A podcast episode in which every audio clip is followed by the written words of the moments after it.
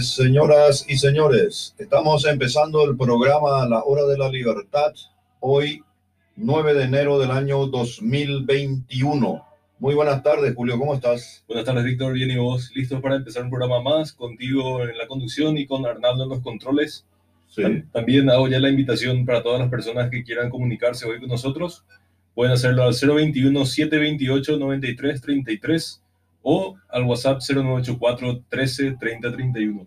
Ah, excelente, excelente. Muy bien, el programa La Hora de la Libertad que hoy vamos, el tema que vamos a estar abordando se refiere a un tema fundamental que hace precisamente a una cuestión que nosotros no podemos dejar de lado.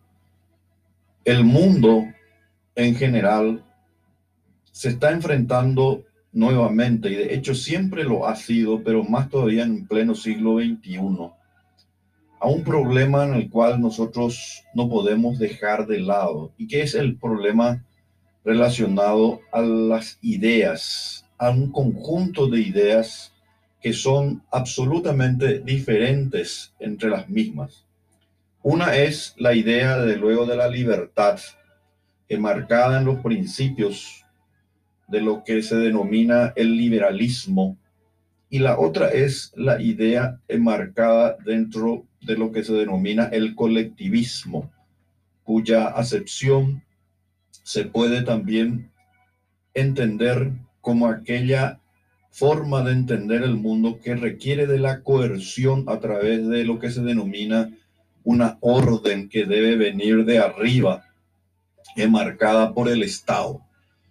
Y eso puede ser el socialismo, puede ser el comunismo, puede ser el fascismo y de luego toda forma finalmente de actividad que sobrevalora la actividad del Estado sobre el individuo. Y quiero aquí, este poco Julio, ya al empezar nuestro programa, uh -huh. eh, leer una frase del gran filósofo liberal José Ortega y Gasset, quien decía que solo cabe progresar cuando se piensa en grande, solo es posible avanzar cuando se mira lejos. Esa frase creo que ilustra en gran manera lo que significa nuestra filosofía, dado que la filosofía de la libertad es un imperativo moral irrenunciable. El socialismo, el mercantilismo, el intervencionismo, el estatismo y por sobre todas las cosas esa creencia de que nosotros tenemos que abdicar de nuestros principios porque hay algunos que se creen que tienen la verdad. Es contraria desde luego a nuestra filosofía porque no puede ser más autoritaria la idea, no puede ser más violenta, no puede ser más deleznable que aquella de creer que una persona o un grupo de personas, por tener más dinero o tener más medios o tener la capacidad de la fuerza, van a convencer a los demás y los que pensamos en términos de la libertad, tenemos que bajar nuestra cabeza y bajar la cerviz, pues se equivocan. Al menos en este programa hemos venido sosteniendo, Julio, que nosotros tenemos una línea de pensamiento argumentativamente basada en la filosofía, el derecho y la economía, que es precisamente lo contrario de lo que hoy hay. Es decir, lo contrario de lo que se predica y lo contrario de lo que se cree. Por eso es que nuestra filosofía, el liberalismo, en realidad y en el fondo, si nosotros analizamos bien, es un abierto desafío a la soberbia de todos aquellos que quieren dirigir la vida de los demás. En realidad es un desafío a la soberbia en particular de los políticos, de aquellos que quieren alzarse con más poder, pero alzarse con más poder con nuestro dinero. Y ese es un tema que nosotros no podemos nosotros dejar de mencionar, especialmente en los países subdesarrollados, los países este, con muchas debilidades institucionales, como por ejemplo el Paraguay, donde en verdad esa soberbia que solamente lo pueden tener los estatistas, los nuevos feudalistas, los nuevos mercantilistas, aquellos que ni siquiera este, realmente les interesa al ser humano, resulta ser que ellos en realidad lo que buscan es crear una nueva clase, una suerte de nueva monarquía. Es por eso que precisamente nosotros no tenemos que desesperarnos. Nosotros no tenemos que desesperarnos si nuestros adversarios, desde luego que son muchos, eh, de alguna manera siguen avanzando. Nosotros también estamos dispuestos a esta lucha y es una lucha realmente con unas condiciones que no son precisamente muy iguales. Pero eso sí, nosotros no vamos a dejar que la batalla esté por vencida y no vamos a dejar que nuestra bandera sea arriada. Por eso es que nosotros ciertamente no vamos a dejar de decir, aunque estemos en minoría, aunque estemos en minoría, que al final y al cabo, el hecho de estar en minoría pues es lo más precioso que existe, porque al final y al cabo el individuo es lo más precioso que existe, el ser humano. Por eso es que nuestra voz, la voz de la filosofía de la libertad, alcanza no solamente al poderoso, sino también al humilde, porque el liberalismo, la filosofía de la libertad fue la emancipación precisamente del hombre y la mujer común y corriente.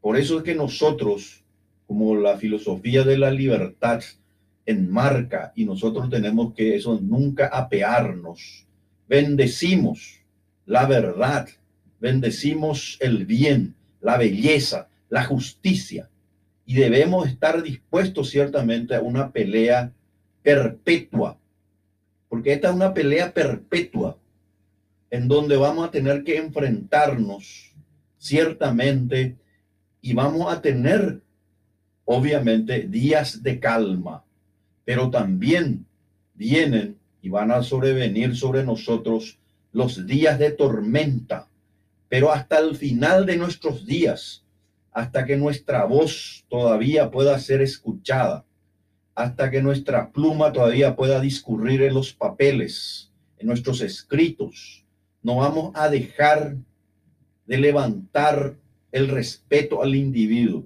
Porque sinceramente, Julio, y este, con esta introducción nomás quiero hacer algo muy importante, decirle, yo estoy harto, sinceramente, estoy harto del autoritarismo, estoy harto de la soberbia, de gente que quiere seguir nomás metiendo, por ejemplo, entre otras cosas, ¿verdad? Por supuesto que no es lo único, metiendo la mano en nuestros bolsillos. Y todavía más estoy harto de aquellos tibios, de aquellos que dicen, por ejemplo, ni el liberalismo ni el socialismo hoy en día son la solución, te dicen. Eso ya pasado. Eh, desconociendo la epistemología, desconociendo la historia, desconociendo las bases fundamentales del derecho y la economía esas clases de opiniones que yo suelo escuchar a veces, ¿verdad?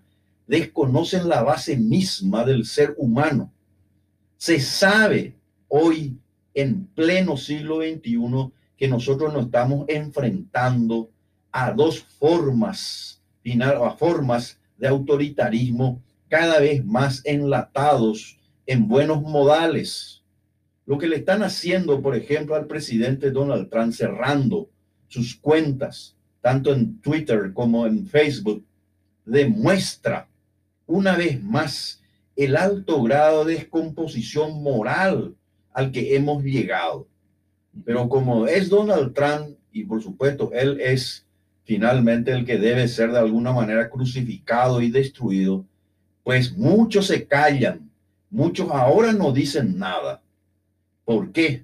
Porque sencillamente en el fondo en el fondo le odian a Donald Trump porque él se opuso, él se opuso al mayor y más grande experimento que se está haciendo en el mundo luego de la revolución comunista que se instaló en el año 1917.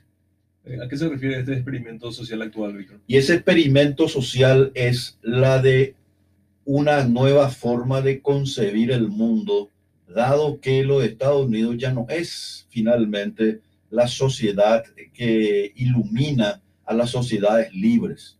las instituciones norteamericanas se están debilitando porque sus hombres y mujeres han dejado finalmente de considerar los escritos y los valores y principios de los padres fundadores.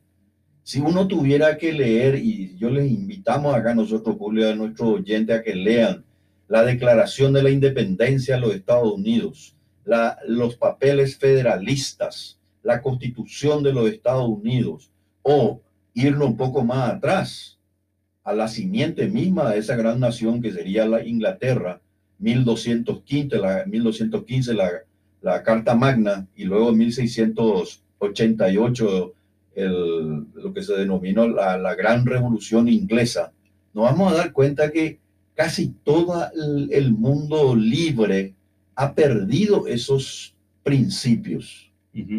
Aquí el que dice que algo está mal porque nos oponemos, por ejemplo, al aborto, está mal eh, lo que decimos que está mal el endeudamiento, que está mal que haya un impuesto a la renta personal, que está mal censurar a una persona en contra precisamente de una de las enmiendas de la Constitución norteamericana. Quiere decir que, por lo visto, hay una corriente que lo que busca es convertirse en un nuevo centro de poder.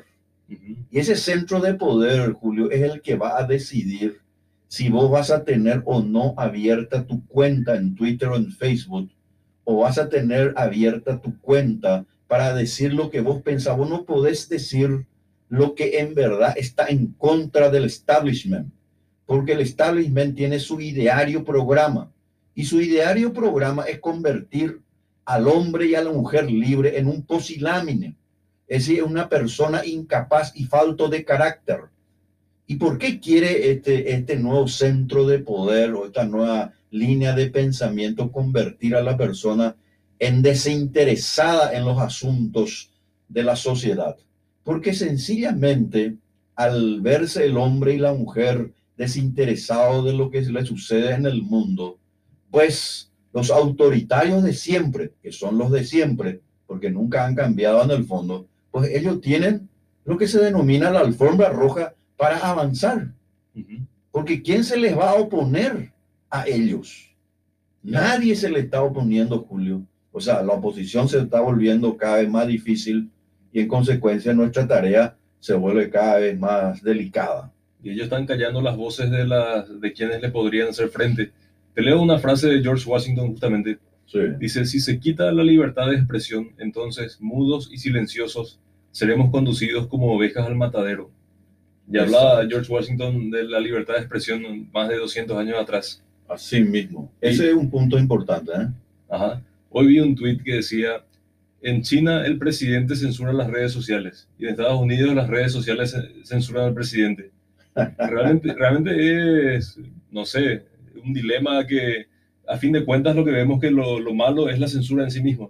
La censura en sí misma es la que está mal, ¿verdad? y lo que se precauteló en las constituciones del mundo, y de luego hay que ser sincero y hay que esto decirlo de una manera bien enfática, ¿verdad?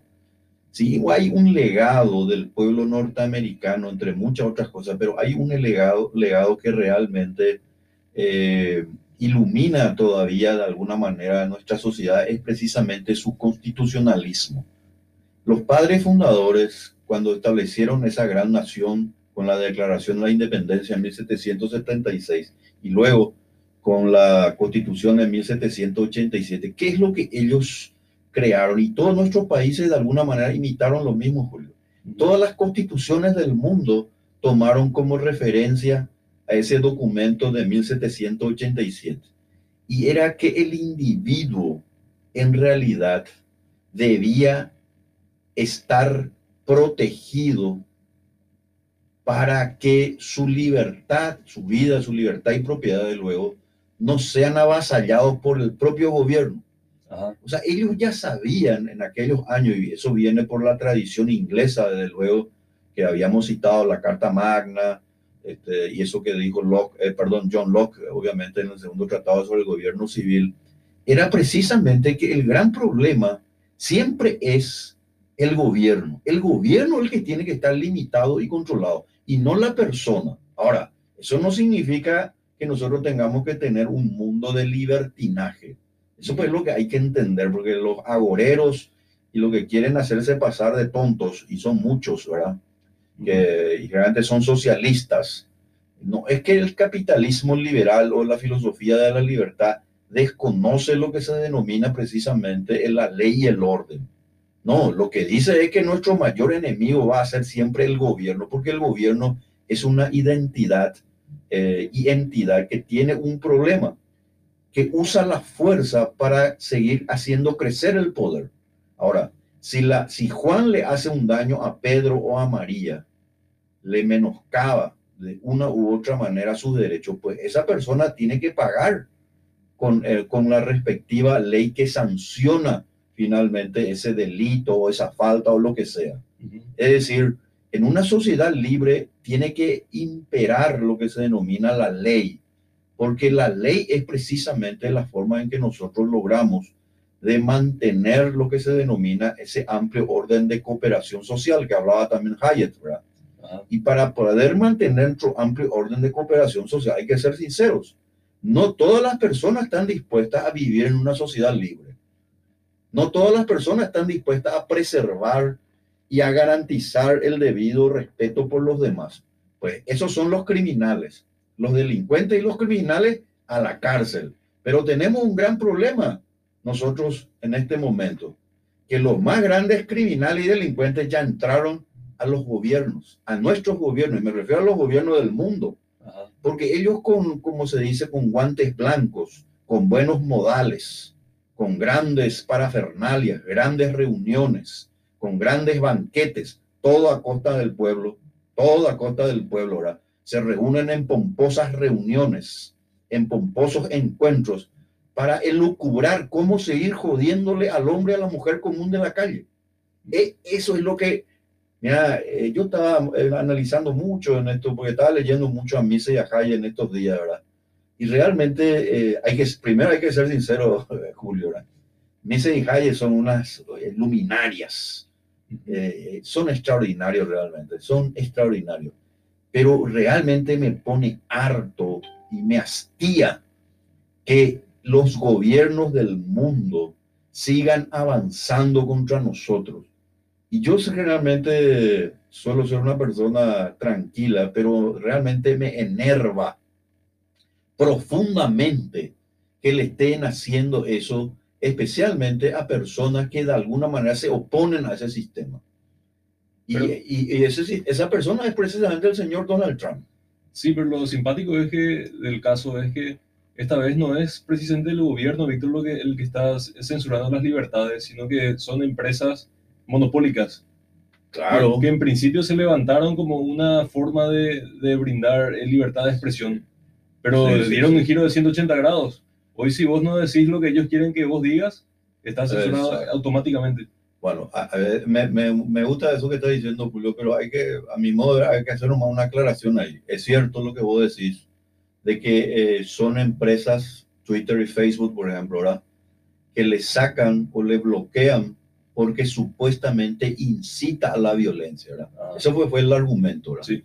Sin embargo, años antes, en el año 2019, 2018, se estableció en un tribunal de los Estados Unidos que el bloqueo a un usuario, es decir, a una persona que utiliza las redes sociales, diciendo lo contrario de lo que la masa está queriendo decir es finalmente una agresión al derecho de la libertad de expresión que tiene una persona.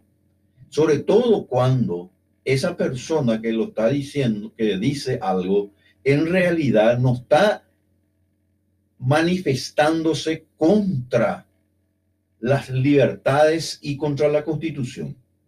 Ah. Pero Twitter y Facebook y otras organizaciones, ¿verdad? Tienen un elemento catalizador que les vuelve, digamos, fuertes para llevar a cabo eso y se ven consentidos. ¿Tienen el consentimiento de quién? Del gobierno. Del gobierno. O sea, el gobierno a través y mal interpretando la constitución, en realidad todavía no, porque yo creo que esto se tiene que apelar, ¿verdad? Porque lo que hizo Twitter, por ejemplo, es totalmente inconstitucional, ¿verdad? Eh, lo que está haciendo precisamente es logrando tener a su favor al gobierno para que el gobierno finalmente, por su poder de coerción, desde luego, le inhiba su derecho de expresión a nada más y nada menos que a un presidente de los Estados Unidos. Claro. Y vos te imaginas que lo que le bloquearon era porque él dijo que él estaba muy contento por los más de 88 millones, 75 millones de personas que votaron y más por él, y que le agradecía mucho a las personas que le apoyaban, pero que tenemos que todos irnos, dijo él, a, nuestras, casas, porque esto se tiene que resolver de otra manera. Sí. Esa, esa frase que lo estamos diciendo casi literalmente fue el motivo por el cual se decidió hacer ese bloqueo. Incluso dijo, necesitamos paz, dijo. Exactamente. ¿Y sabes por qué vino eso, Julio? Y nomás digo por el tema del gobierno. Porque con la, en la forma en que estaba reaccionando eh, Donald Trump, en realidad, él crecía en popularidad.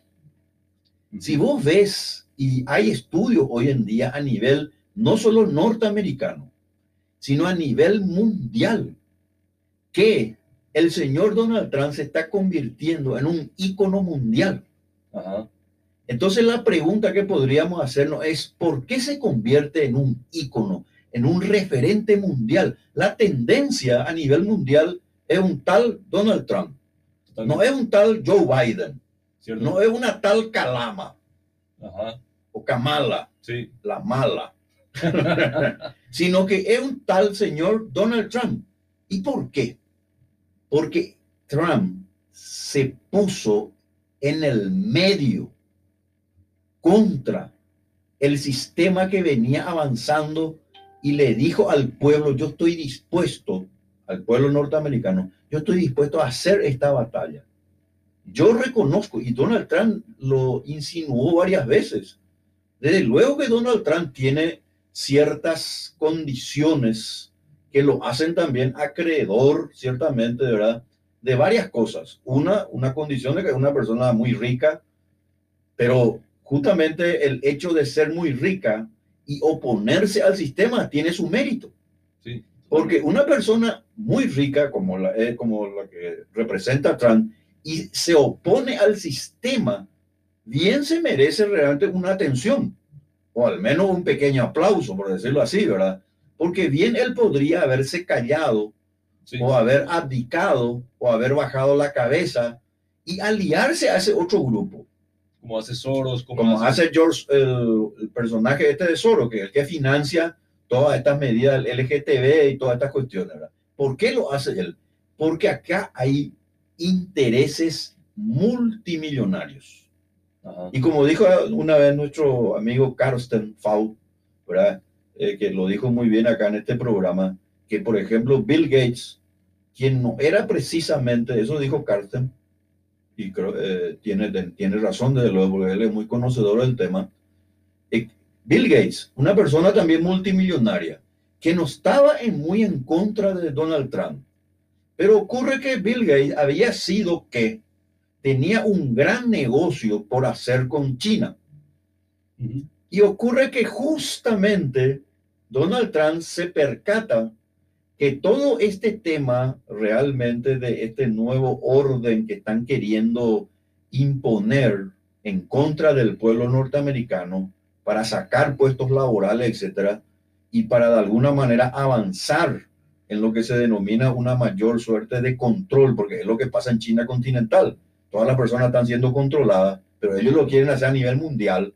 Ocurre que le dice entonces este, al pueblo, al pueblo a China, a los dirigentes chinos, le dice, no señores, nosotros ya no vamos a seguir este, siendo furgón de cola de los chinos, no vamos a hacer los negocios que ustedes quieren, porque sencillamente ustedes le están perjudicando al pueblo norteamericano. Es alimentar a un monstruo. Le están a, alimentar a un monstruo. Esa es una frase correcta. En consecuencia, el señor Bill Gates, que estaba por hacer un gran negocio, le iba a vender una tecnología extraordinaria, eh, no recuerdo bien que, que, cualquier tipo de tecnología, algo nuclear o algo así, o, tecnología, algo de informática, ¿verdad?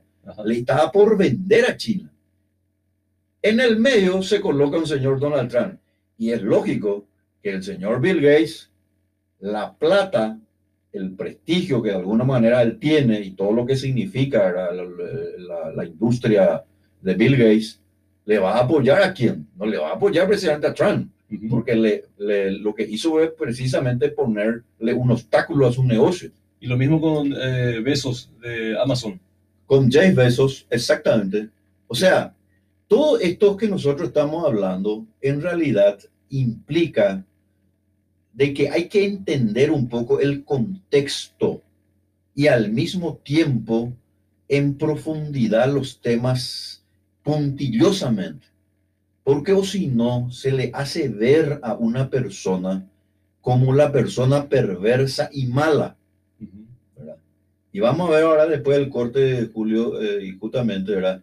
que hace uno, unas horas nomás, una de las personas que se hacía pasar por adherente a Trump en realidad era de Black Lives Matter, que era precisamente el grupo al cual Donald Trump le estaba justamente cortando las alas porque se convirtió en un grupo que quería hacer justamente mayores desórdenes en los Estados Unidos. Sí, y estaban infiltrados en ese día de la toma del Capitolio. Estaban infiltrados, pero eso la prensa ya no dice. Eso ya no dicen muchos grupos interesados en que no se conozca eso. Y de luego nosotros lo decimos y por supuesto ya seremos los derechosos e inmorales de la historia. Que también estamos en riesgo de ser un día baneados, amanecer baneados. Dale, vamos a un corte y volvemos a ir. Llegaron muchos mensajes. Sí, sí. El poder de los políticos y de los gobiernos. Bien, estamos ya en la segunda parte del programa, a la hora de la libertad, y de luego estábamos hablando sobre la importancia que tiene el reconocimiento de la importancia de las ideas de la filosofía. Y nosotros estudiamos y analizamos de manera profunda el interés que tenemos en seguir profundizando sobre los estudios de la filosofía de la libertad, dado que tratamos de buscar las últimas causas. El amor a la sabiduría es consustancial precisamente al avance de la, civilización. El amor a la sabiduría, filos y sofía, desde luego, no puede estar más cercano al ideal de la libertad, porque la libertad precisamente viene a ser el suelo fértil por el cual los mejores talentos y la inquietud de las almas que están preparadas precisamente para abordar la duda y todo aquello que significa la búsqueda de la verdad. Es la simiente más interesante y precisamente lo que hace realmente provocativo el deseo precisamente de seguir un poco profundizando en lo que se denomina la civilización misma. Y nosotros desde un inicio hemos tenido ese inconveniente, Julio. Desde la historia misma, nosotros nos vamos a Grecia, vamos a encontrar que dos tipos de concepciones de sociedad se enfrentaron. Uno eh, establecida obviamente por lo que se denomina Atenas y otra Esparta. En Atenas fluyó de alguna manera u otra los primeros pasos para lo que se denomina la libertad bajo el imperio de la ley, lo cual por supuesto era sus primeros vestigios o sus primeras simientes, nosotros lo podemos encontrar en sus filósofos presocráticos y por supuesto en otros filósofos que conocemos y que desarrollaron toda una serie de teorías. Pero por el otro lado, en Esparta, lamentablemente, fue sojuzgado por una teoría que es contraria precisamente a la libertad. Y esa teoría es precisamente la de creer de que algunos nomás pueden tener lo que se denomina la capacidad de decidir sobre otros. Es decir, que uno no puede decidir sobre uno mismo, sobre sus ideas y sobre lo que quiere en la vida. Por eso que el, primer legislador del mundo, que se le considera justamente a Licurgo, en Esparta, ¿verdad? Él estableció los primeros códigos para mandar a la gente a hacer lo que debía hacer desde el Estado, es decir, se estableció lo que se denomina una orden superior a través de la legislatura de Licurgo, por el cual las personas desde muy pequeño, es decir, los niños, por ejemplo, ya tenían que tener una disciplina eh, guerrera y salirse, por supuesto, del seno familiar, porque la familia para ellos era un peligro en el sentido de que los volvía débiles, cuando que en realidad sabemos que precisamente los principios y valores de una familia son los que le fortalecen a una persona. Por el contrario, esa idea de que ya viene de Esparta, ¿verdad? Y convertir a los ciudadanos en guerreros y establecerlo así como una suerte de borrego que tienen que seguir nomás a lo que se denomina el dictado de turno, es una extrema debilidad. Y eso se, se conoció precisamente en la historia, ¿verdad? En la, eh, por diversas guerras que se tuvo en esa época. Cuando los atenienses iban, por ejemplo, a las batallas, ellos sabían que iban a volver, pero para volver a sus hogares. Pero el espartano, lamentablemente, cuando iba a la guerra, iba como esclavo, pero volvía nuevamente como esclavo. O sea, era una maquinaria en donde no se podía justamente tener lo que se denomina el disenso. El disenso pues, es importante tener diferencias de opiniones. Totalmente. Lo que me llamó la atención, que está, lo que estaba comentando, es cómo era una línea verticalista, que el Estado tenía que definir por las personas eh, lo que ellas iban a hacer. Esa es, vos sabés que, Julio, esa línea verticalista es un gran peligro. Por eso que nosotros también aquí en el programa cada tanto, y creo que no ha habido programa que nos hayamos salteado, en que nosotros decimos que justamente esa línea verticalista, que es obviamente una forma de decir autoritaria, y que lo único que busca es precisamente que no haya disenso, diferencia de opiniones, es la que el dictador Francia estableció en el Paraguay. Al contrario de lo que Fernando de la Mora quería hacer. Fernando Lamora quiso constituir al Paraguay en una república, pero no en una república así nomás de nombre, sino en una república en el sentido liberal republicano, es decir, formado ¿verdad? por un sistema limitado por los poderes, pero también en el que el poder tenía que ser controlado. Ese había un pensamiento muy moderno, a la usanza, por supuesto, de los grandes pensadores también liberales anglosajones pero eso no se permitió. Si vos pensás bien, ¿por qué yo no permito o por qué una persona no permite que haya eh, disenso, por lo que los romanos también en la República Romana dijeron eh, una palabra disputatio? Disputatio pues es la, la disputa por las ideas. Es lo más lindo porque existe, ¿verdad? Sí. Ahora, desde luego que esa discusión de la idea se tiene que hacer básicamente dentro de una mínimas reglas de juego, ¿verdad? Porque si yo, por ejemplo, digo, Julio, este, vamos a hablar de la mesa que está aquí en el estudio de, la radio, y vos me decís, no, no está, esta no es una mesa, eh, a vos te refería este placar que está acá. No, no, pero si es una mesa, te digo, las características que tiene esto que estamos acá teniendo frente a nuestro es una mesa una mesa de vidrio, ciertamente, muy linda, por cierto, ¿verdad? la que tenemos aquí en el estudio. Pero vos me insistí que lo que yo estoy viendo no es una mesa, sino que es una silla, por ejemplo. Ahí ya empieza el problema.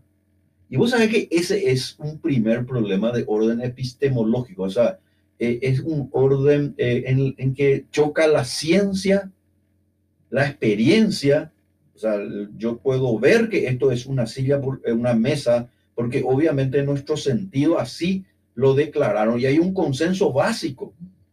Hay un consenso básico que esta figura de cuatro patas aquí, que no, es, no será cuadrada, pero sí rectangular, ¿verdad? Es una mesa. Pero si con quien vos vas a hablar desde el inicio, lo ya te dice que no es una mesa, ¿cómo vas a poder dialogar vos con esa persona? Por eso es que me recuerda, me recuerda lo que solía hablar con Alberto Mongelos que decía que Parménides de Lea estableció el, principio de la lógica, lo que es, es, y lo que no es, no es. Claro, así mismo, claro. Porque a partir de ahí tenemos que estar de acuerdo que lo que es, es, y podemos hablar sobre eso. Sí, sí. Pero si vamos a estar discutiendo si es que es o no es, no, no vamos a llegar muy lejos. Y eso pues es la, la cuestión de la esencia de las cosas, ¿verdad? O sea, por ejemplo, si nosotros, volviendo al tema, ¿verdad? Sabemos que en una sociedad siempre van a haber intereses y es natural que el ser humano que de alguna manera se organiza en una sociedad tenga intereses que quiera defender. Esa es la razón por la cual existen los partidos políticos, por ejemplo. Esa es la razón incluso por la cual existen los clubes deportivos. Esa es la razón por la cual existe un periódico, existe un programa de radio. Porque nosotros tenemos, por ejemplo, este programa que tenemos nosotros, vos y yo, Julio, es porque nuestros intereses son la de divulgar una idea, ¿no es cierto? Ahora, obviamente, habrán otros programas que tienen el interés precisamente de divulgar una idea muy diferente. ¿sí?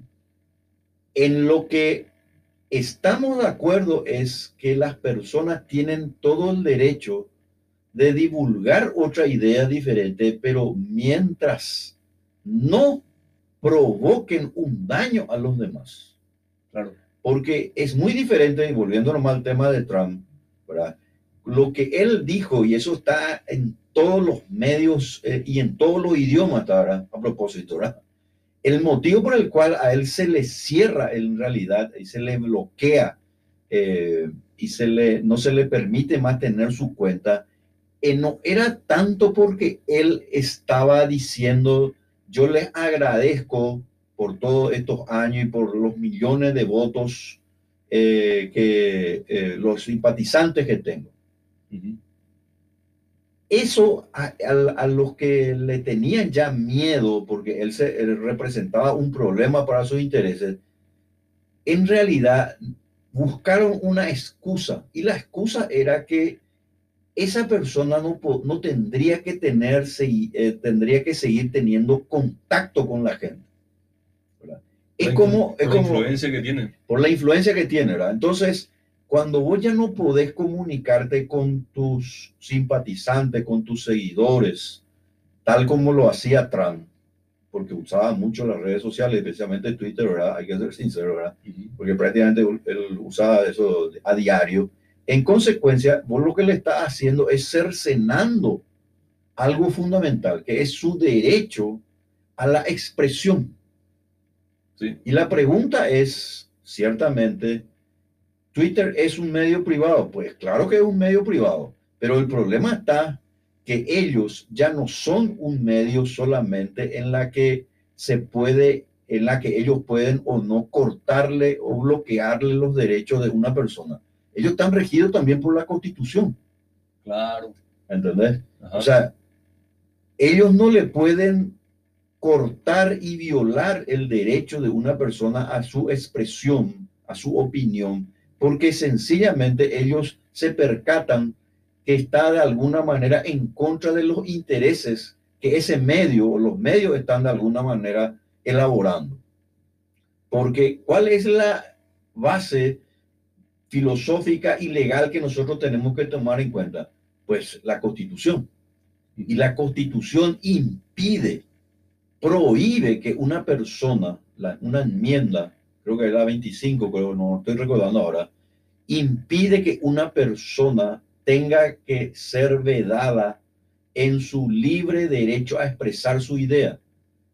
Y más todavía, ¿verdad? Cuando la idea que está siendo expresada, hay que ser sincero, ¿verdad? primer lugar, proviene nada más y nada menos que de un presidente democrático. Que está en ejercicio todavía. Que está en el ejercicio del poder.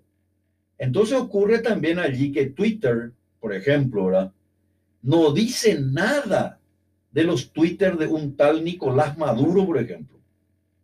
Y Nicolás Maduro, que se expresa por Twitter, es una suerte de domingo sabio al lado de, en este caso, de Donald Trump. Claro. Y si uno analiza lo que dice Donald Trump y lo que dice Maduro y lo que dicen otros autoritarios, nos vamos a dar cuenta que realmente Donald Trump está representando una idea que es exactamente contraria a los intereses de estos medios, que es la de la concentración del poder. Y la concentración del poder es contrario al liberalismo. Siempre ha sido contrario al liberalismo. Y te voy a poner un ejemplo nomás, Julio, a los oyentes para que sepan. En el año 1643 llegó un juicio en la Corte de Londres, en Inglaterra. 1600, ¿te imaginas? Estamos hablando hace bastante años. Y vos sabés que en la Corte inglesa, la Corte de Londres, el caso era si una persona podía o no atesorar trigo, menoscabando el derecho de otras personas de tener sus propios silos, porque él tenía una suerte de permiso del rey, que solo él podía en el momento, obviamente, de la cosecha, eh, guardar el trigo para luego venderlo a más caro. Y el caso llega a la Corte de Inglaterra, 1643. Y la Corte de Inglaterra en Londres estableció que aunque tenga toda la buena intención este señor de guardar el trigo para luego venderlo y tenga una suerte de anuencia del rey, eso no estaba bien, porque implicaba que la otra persona le estaba prohibido hacer lo que también podía hacer él. Es decir, no se puede aceptar un monopolio o la concentración de una suerte de fuerza económica o política en la que no se le oponga nada. Eso es lo que está pasando ahora. ¿Qué es lo que está pasando ahora? Porque el concepto mismo de la democracia, que es el gobierno del pueblo para el pueblo, ¿verdad? Es precisamente evitar el monopolio. En el sentido, estamos hablando de que se le tenga que dar una concesión, una regalía o un favor a un grupo, a una persona en detrimento de otro. Eso no es democracia republicana, constitucional al menos no lo es será una democracia bananera, será una democracia populista y todos los epítetos que uno puede, pero no es democracia constitucional republicana. Y conste que eso está pasando en la primera democracia del mundo. y está sucediendo. Porque te comento que eh, la gente empezó a migrar rápidamente a una plataforma que se llama Parler, que es la competencia de Twitter. Es muy parecido a Twitter, se llama Parler. Parler. ¿Ah, sí? A raíz, y, Telegram también vi que era. Sí, Telegram en vez de WhatsApp a raíz de la censura que le hicieron a Donald Trump, mucha gente quedó enojada realmente. Y las acciones de Twitter en la bolsa de valores cayeron y, muchísima gente empezó a mudarse a Parler. Pero ¿qué pasó? Eh, Apple y Google le amenazaron a Parler que tenían que regular también lo que se podía decir en su red social. O si no, no le iban a permitir descargar de Google Play. Google Play es esa aplicación de la que vos podés bajar las otras aplicaciones. Exacto, exacto. O sea que hasta eso están queriendo regular. Y bueno, bueno y, eso es la concentración del poder. Sí. La, la, concentración del poder es contrario al postulado y al ideario liberal porque implica que un grupo de personas contiene en su actividad, ya sea divulgando una idea o haciendo una actividad determinada, un comercio, por ejemplo, ¿verdad? implica un privilegio. Y el privilegio pues, es propio de, las, de los sistemas monárquicos. El privilegio podrá ser una forma de vida feudal. El liberalismo, por eso es que es del pueblo, de la gente. Por eso es que el, liberalismo es una, eh, una concepción humanista no es solamente y no se circunscribe a la cuestión de la economía, ¿verdad? O a la cuestión netamente de las cuestiones políticas encima, que de luego también lo es. Porque si hay una idea que es multidisciplinaria, es precisamente la, para estudiarla, analizarla, es precisamente el liberalismo. Es decir, el liberalismo se opone a toda forma de privilegio y ahí es donde ella encuentra de hecho su primera gran diferencia con el socialismo o el comunismo o con el colectivismo. Porque el socialismo, el comunismo, el estatismo, el mercantilismo que todos nuestros políticos tanto adoran, en realidad son de cuño privilegiante. Es decir, privilegian a quién? Al que tiene el poder. A la clase política. ¿Por qué los políticos hoy tienen esas sumas de dinero en, por ejemplo, los seguros BIT, por ejemplo? El seguro médico BIT que tienen los políticos es contrario al pensamiento liberal. ¿Cómo es persona que una persona que es pobre o que tenga que está viviendo de su trabajo con un sueldo mínimo y ocurre que se enferma del COVID-19 y no, no va a poder encontrar los medicamentos o el tratamiento que va a tener un seguro BIT otorgado por el poder para sí mismo. Y esa es una muestra detestable, por cierto, de un gran privilegio que es contrario al pensamiento liberal. Por eso que el PLRA no tiene un gramo de liberalismo, pero ni un ápice. Ellos han abdicado, le han escupido en la cara a Eligio Ayala. Ustedes, lo del PLRA, le han escupido a Eligio Ayala en la cara a Eusebio Ayala lo han vuelto a llevar al destierro, lo han llevado otra vez allí a Buenos Aires para que venda lotería. Ustedes no son representantes de la idea liberal ni republicana, por cierto, porque no se comportan como tales. Podrán irse allí al cementerio ahí que, que, donde se festeja y está ciertamente los grandes héroes del 18 de octubre, pero eso no significa nada no significa nada porque la causa por la cual se debió haber luchado en el Paraguay de 1989 a esta parte era el de la libertad y la república y no de la sustitución de la dictadura por los privilegios de ustedes, o sea, los privilegios de los políticos. Ellos crearon un sistema de privilegios que se alzaron con el dinero del pueblo, de la gente más pobre de este país. Cuando que en realidad todo ese dinero que ellos ostentan y que se autoasignan, y esto es todavía otra forma de privilegio, autoasignarse. ¿Vos te imaginas, Julio, qué lindo sería, verdad? Yo me autoasigno tal suma de dinero y me autoasigno un vehículo y me autoasigno este, tener un, un seguro. médico VIP, me autoasigno tener este celular gratis, combustible. combustible y ocurre que la persona que me está dando ese dinero, que en realidad que es el que trabaja, invierte, etcétera, ¿verdad? Al final y al cabo, cada vez ve mermadas sus posibilidades de progreso. En pocas palabras, aquí hay algo que no está bien. Y eso es lo que de alguna manera está destruyendo la base fundamental de la sociedad libre y occidente tal como lo conocemos, está desmoronando. Y lo están desmoronando como un caballo de Troya porque ellos ingresaron a nuestro sistema y lo están destruyendo y tienen un velo en la cara. Ese velo significa que ellos en realidad no son lo que dicen que son. O sea, nuestros representantes del pueblo no son representantes del pueblo, porque, y voy a poner un solo ejemplo, no de los muchos que ya citamos, Julio, ya citamos varios.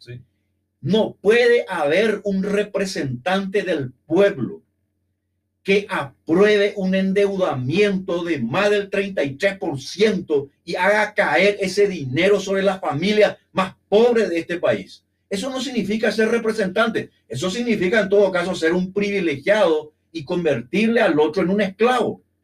El, concepto de la representación es que yo hago lo que la otra persona me dice porque yo prefiero nomás dedicarme a mi actividad.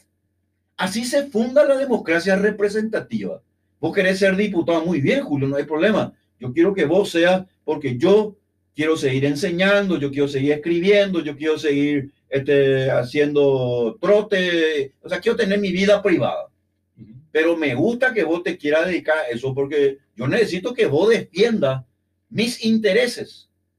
En consecuencia, yo te voy a votar a vos pero para que vos defiendas los intereses de la gente, no para que vos te alces con tus intereses. ¿Qué es lo que hacen ellos? ¿Qué es lo que hacen ellos y lo están perfeccionando? Y eso no es liberalismo. Pero quiero recordar, Víctor, que la Revolución Francesa surgió justamente por eso, que comenzó siendo liberal. Se levantaron contra los privilegios de la clase dominante de la monarquía. Pero por supuesto, pero por supuesto, porque el, el problema son los privilegios. Cuando yo veo, y María Antonieta estaba allí, ¿verdad? Y ella no se daba cuenta que se estaba cayendo toda la monarquía y que todo se estaba destruyendo. Ella no, no y si se daba cuenta no le importaba, porque el, el que tiene un privilegio y cuando eh, ya nada le importa el interés de su prójimo, la persona pierde su sentido humanista de la vida. Ya no le interesa, no le interesa si ese niño que tiene un problema de salud va a llegar a, a tener un hospital.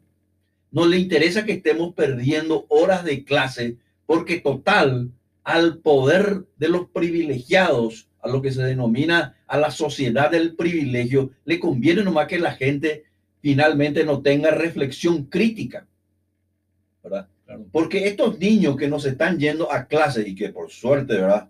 Y por cierto, ¿verdad? cuando aún se van a clase tienen un sistema educativo perverso, en realidad son los futuros, son los futuros esclavos de este sistema.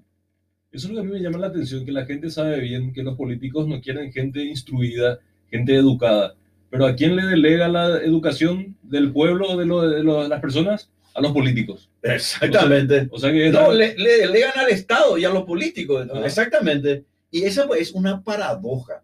Por eso es que nosotros insistimos, Julio, que nosotros estamos y no vamos a dejar eso de decir y lo vamos a repetir y a decir de diferentes maneras y lo vamos a ir profundizando, que esta es una cuestión de un enfrentamiento de ideas. Acá se enfrenta la libertad, el liberalismo contra el colectivismo, el socialismo, contra toda forma de opresión.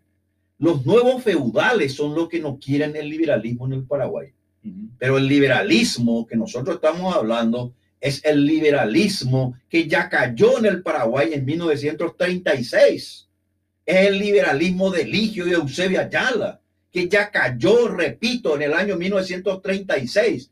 Y si alguna vez nuevamente esa palabra y preciosa palabra liberal ha de surgir en el Paraguay, pues ya no será por aquellos que defienden y ostentan el privilegio, porque ellos han violado precisamente la carta fundacional del Partido del Pueblo, que es la de representar al pueblo y por sobre todas las cosas darse cuenta que ese hombre y esa mujer común de la calle que tiene que llevar el pan a su hogar no se le tiene que estorbar y molestar y menos robar a través del poder. Ni solicitarle que pida permiso para trabajar, que es la otra cosa que hacen los políticos. Que es la otra cosa. En consecuencia, ese es el tema de fondo acá. La gente pues dice, ¿cuál es la cuestión práctica acá? Y pues la cuestión práctica es lo que nosotros estamos hablando, pero no solamente de la cuestión meramente pragmática. Todo hecho, toda, todo fenómeno social hay que analizarlo desde un punto de vista filosófico, político y económico. Y la respuesta más acertada que se ha visto es la de defender al individuo en su vida, libertad y propiedad. Cualquier otra forma de concepción de idea no solamente es errónea epistemológicamente, porque de luego el que no defiende la vida, la libertad y la propiedad, pues sencillamente está defendiendo una cosa en todo caso. El, el liberalismo por eso es que defiende al ser humano, a la persona, porque le respeta. Yo le respeto ahí a mi prójimo. Yo lo que quiero que esa persona logre su máxima velocidad, felicidad, como decía, ¿verdad? La, la, la, la, Carta de la Independencia, ¿verdad? Uh -huh. Que cada persona busque su felicidad. Yo no sé hasta dónde va a llegar, la verdad que yo no sé.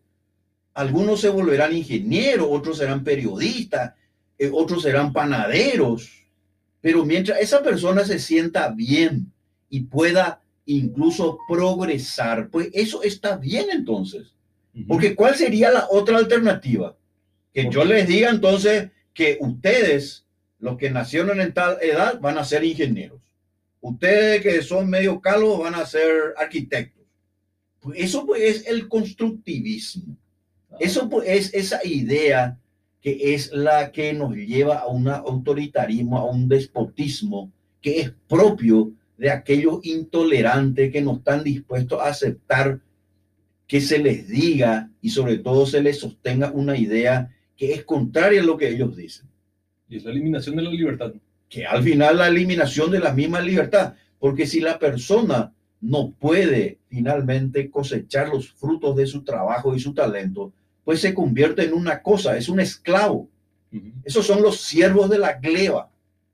Es decir, dependían de algunos. Si antes en el feudalismo dependían de los señores feudales, hoy mucha gente está dependiendo de la nueva clase política emergente que se ha convertido en una nueva monarquía autodestructiva que destruye finalmente la vida de la gente, porque sencillamente además de sacarle su capacidad productiva de dinero, en realidad lo que le está sacando es la fortaleza de su propia personalidad. Y eso es lo que están haciendo con nuestros jóvenes. Al sacarle su capacidad de decirle que ellos pueden elegir un mejor país, de que nosotros podemos tener un país en libertad y república, pues sencillamente vos le estás diciendo a esa persona, no, no te preocupes, vos no servís, yo me voy a encargar de vos. Ese fue el concepto del estado de la cuna a la tumba. Considerarle al ser humano como una suerte de vegetal, ¿verdad? Total, soy yo, el état moi, el estado que, representa todos los intereses. Yo te voy a decir lo que vos tenés que pensar, lo que tenés que escribir, lo que tenés que de alguna manera decir. Pues están equivocados. Por eso es que estoy harto de este sistema, sinceramente. Y por eso es que nosotros tenemos que unirnos porque la desunión de la gente que de alguna manera pensamos en libertad y república, lo que nos va a volver, nos está haciendo débiles ante ese sistema. Por eso Donald Trump ya va a salir también del Partido Republicano. Acuérdate de mí. Y va a crear su propia plataforma. Y probablemente va a crear su propia plataforma porque él se dio cuenta. ¿Vos te imaginas que el famoso este Ted Cruz, que se puso al lado de Trump al comienzo, ¿verdad? Y ahora resulta ser, como ocurrió en ese tema en el Capitolio, reales y por grandes eh, visiones para poder encontrar una nueva sociedad, es decir, una sociedad libre. Ellos en realidad lo que buscan es mantener el inmovilismo y el status quo. Por eso es que la única idea filosófica, política, económica, cultural que se opone a los privilegios, que se opone al servilismo, es el liberalismo, pero el verdadero liberalismo el que había en Paraguay antes. El que había en Paraguay hasta 1936. hasta 1936 uno, uno podía hablar con Eligio y Eusebia Yala de liberalismo, porque ellos tenían la noción correcta de lo que se denomina el respeto al individuo, el respeto a la persona. Pero esa generación ya terminó. Y terminó porque sencillamente, obviamente, muchos de los que se decían liberales fueron seducidos por el nuevo estatismo que surgió tras el fracaso del comunismo.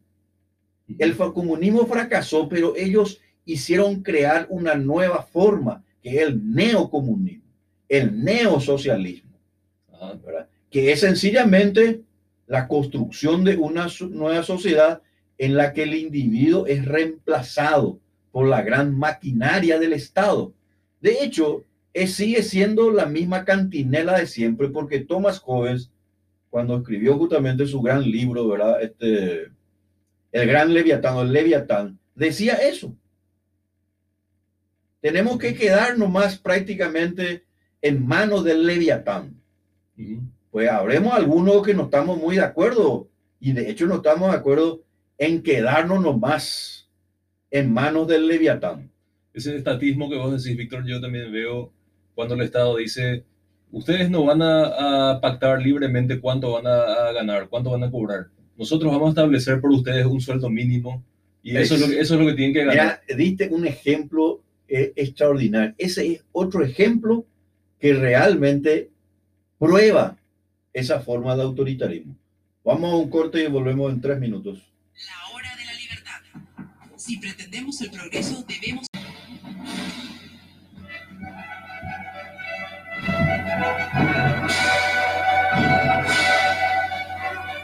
Muy bien, continuamos con la hora de la libertad. Es el tercer bloque, son las 4 y 8 minutos. Eh, vamos a leer los mensajes que fueron llegando a lo largo del programa. Al principio mismo, Esperanza Mayor nos dijo, cada día el monstruo estatal crece más. Amaneces un día y te encontraste con impuestos nuevos. ¿En qué momento nos consultaron? Totalmente cierto. Joel Pintos dice, incluiría también el masoquismo, teniendo en cuenta la situación de todos los países del tercer mundo siguen insistiendo en las mismas ideas estatistas. Estoy de acuerdo, Joel. Betty Lobos dice siempre el brillante doctor Pavón. Nelson Ciccioli, buenas tardes, excelente programa. Trump es el más grande de todos. Con él hasta el final, presidente del mundo. Saludos. Eh, Mari TL, brillante, muchas gracias. Francisco Mereles Saavedra, buenas tardes, excelente programa como siempre. Muchas gracias a todos. Y estamos acá con un gran amigo ya de la hora de la libertad, un amigo muy capaz, muy eh, inteligente y gran lector, el señor Héctor Acuña. ¿Cómo estás, Héctor? Sobre todo, Héctor, buenas tardes, Julio, ¿cómo estás? Eh, buenas tardes a toda la audiencia, a los amigos que nos siguen por Facebook Live también. Eh, tarde lluviosa, un lindo día para leer también, ¿no? Y bueno, y también para hablar sobre sobre las ideas de la libertad y, también sobre las ofertas que tenemos desde la Fundación ISO para la libertad y el desarrollo para la gente, ¿verdad? Exacto, porque vos sos director ejecutivo de la Fundación ISOS para la libertad y desarrollo y vamos a estar hablando de un curso que va a empezar el 12 de enero. Así es, el, martes. El martes. Este martes. Es un curso eh, online digital. Es un curso online, eh, va a estar, se van a estar anunciando las plataformas por las cuales se suele hacer el streaming, usualmente suele ser Facebook, suele ser cerrado, privado al grupo de personas que se inscriban. Eh, este curso se realizó el año pasado, cuando arrancó la, esta pretensa pandemia, ¿no? Eh, se, se, realizó con mucho éxito, hubieron cientos de invitados, ¿no? De, de, de, alumnos inscriptos, no recuerdo cuántos incluso, eran 300, 400, el curso acabó con 100, 120 personas al día después de tres meses, ¿verdad? y, y, es, el, es el curso insignia, es el buque insignia de los cursos de la fundación eh, le hemos dado en llamar ISOS Leadership, es un curso de ciencias políticas, económicas, eh, ciencias eh, retóricas también, ¿no? porque tiene varios módulos. Entonces, en ese curso, de la mano del presidente de la fundación, nada más y nada menos que el doctor Hugo Vera Ojeda, van a estar aprendiendo un montón de cosas que ni se imaginan. y los módulos se dividen en las siguientes etapas. Tenemos el primer módulo que es eh, filosofía de la política, eh, donde van a aprender sobre los órdenes espontáneos versus los órdenes, eh, digamos, dirigistas. van a aprender un montón de cosas con relación a la historia, incluso de, los gobiernos, los estados. Después el módulo 2, que, que, es economía, van a dar todas las escuelas económicas, aprender a entender la economía, que no es lo mismo que lo que hacen en las universidades, que es aprender, digamos, los cálculos, pero no se entiende lo que hay detrás, ¿no? Exacto, que es la acción humana. Que es la acción humana y son las ideas que movilizan esa acción humana, ¿verdad? Eh, eh, los paradigmas, ¿verdad?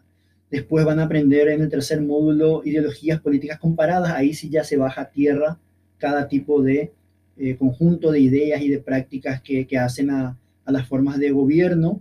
Y el, el, y el, el, último módulo es retórica. ¿no? Retórica van a aprender a diferenciar discurso lógico, discurso psicológico, eh, todo lo que es la teoría y la comunicación política, ¿verdad? Que tiene, tiene una lógica, que es bastante psicológica, por cierto. Eh, entonces, eh, les va a ser muy interesante. Yo siempre describo este curso porque a mí me pasó, yo lo, yo lo hace dos años y medio lo, lo viví. es un curso que te ayuda a atar cabos. Uno se va con un montón de ideas desordenadas y de pronto los puntos se empiezan a unir y tenés una visión de conjunto súper interesante. Yo les prometo que no se van a arrepentir. El curso es de acceso libre para los que se inscriban. Eh, ¿Cómo se hace para inscribir? Eh, tienen que escribir al WhatsApp 0983-240-010. 0983-240-010. dan sus datos, se inscriben y después se les pasa el link para la, para la transmisión privada. ¿Cuándo empieza esto? De El martes comienza, doctor Pavón, a las 7 y media de la tarde y va, va, a estar dirigido por Hugo Vera, ¿verdad? Que, que, que él ya ha capacitado a, a, miles y miles de jóvenes en estos últimos 15 años que, que está trabajando en, en, todo esto con la fundación, así que eh, están todos invitados, es un curso de acceso libre, ¿verdad? Eh, entonces no, no, lo que van a invertir va a ser, porque la palabra es invertir, va a ser su tiempo, sus ganas eh, de aprender y, y, nada, lleven lo mejor que tienen de ustedes y, y veamos si podemos agregar algo a eso. Excelente, excelente. Cuando estuvimos hablando, Héctor, un poco quería tu opinión sí. sobre la importancia, obviamente, vos estás también en esta batalla por las ideas, de lo que se denomina el conocimiento de la filosofía de la libertad, porque en el mundo estamos asistiendo a un gran problema, que de hecho todos sabemos ya se venía esto de alguna manera estableciendo bajo la necesidad de tener un nuevo orden. Y este nuevo orden se está dando a través de lo que se denomina una suerte de concentración de, del poder. Y lo que está ocurriendo con las redes sociales, lo que le están haciendo, por ejemplo, a Donald Trump. Y nosotros mencionamos reflexión, eh, o sea, vamos a reflexionar sobre eso, Héctor, en donde se nota que este nuevo orden está realmente decidido a destruir el concepto, en primer lugar, de la, del disenso. Nosotros ya no podemos, por lo visto, para ellos, ser diferentes a lo que ellos dicen. Y voy a poner un solo ejemplo nomás.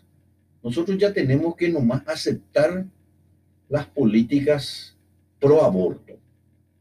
Nosotros ya tenemos que aceptar nomás como una cuestión que es de hecho una cuestión que ya no se puede luego decir este, y criticar, porque todo el pensamiento mainstream, el pensamiento ortodoxo, así que hoy está imperante, eh, dice, nosotros tenemos que aceptar nomás ya el endeudamiento. Nosotros al, al, mismo tiempo tenemos que aceptar nomás que ya van a haber nuevos impuestos. Tenemos que aceptar nomás que los niños sean adoctrinados, no, y obviamente no sean y no tengan los valores de su familia, sino que tengan una nueva forma de concebir el mundo de acuerdo a un nuevo tipo, digamos, de persona en la cual ellos van a poder elegir su sexo. Esa cuestión es fundamental, Héctor, ¿verdad? Y vos sos una persona que está en ese tema, ¿verdad? Porque la mayor preocupación que veo, ¿verdad? En esta cuestión es que le estamos convirtiendo a los ciudadanos en personas que son los nuevos esclavos. ¿verdad? Vos sabés perfectamente, Julio, también, ¿verdad? El famoso libro de Hayek, ¿verdad? Camino de servidumbre. Es probable, diría yo, que Friedrich von Hayek, premio Nobel de Economía y filósofo de la libertad, no haya visto con tanta este, exactitud, digamos, lo que nosotros hoy estamos viviendo. Podríamos hacer el camino de servidumbre 2, porque él pues se refería al camino de servidumbre a la participación cada vez más fuerte del nazismo y el fascismo, ¿verdad? O sea, el colectivismo que nosotros denominamos, para hacerlo más preciso, ¿verdad?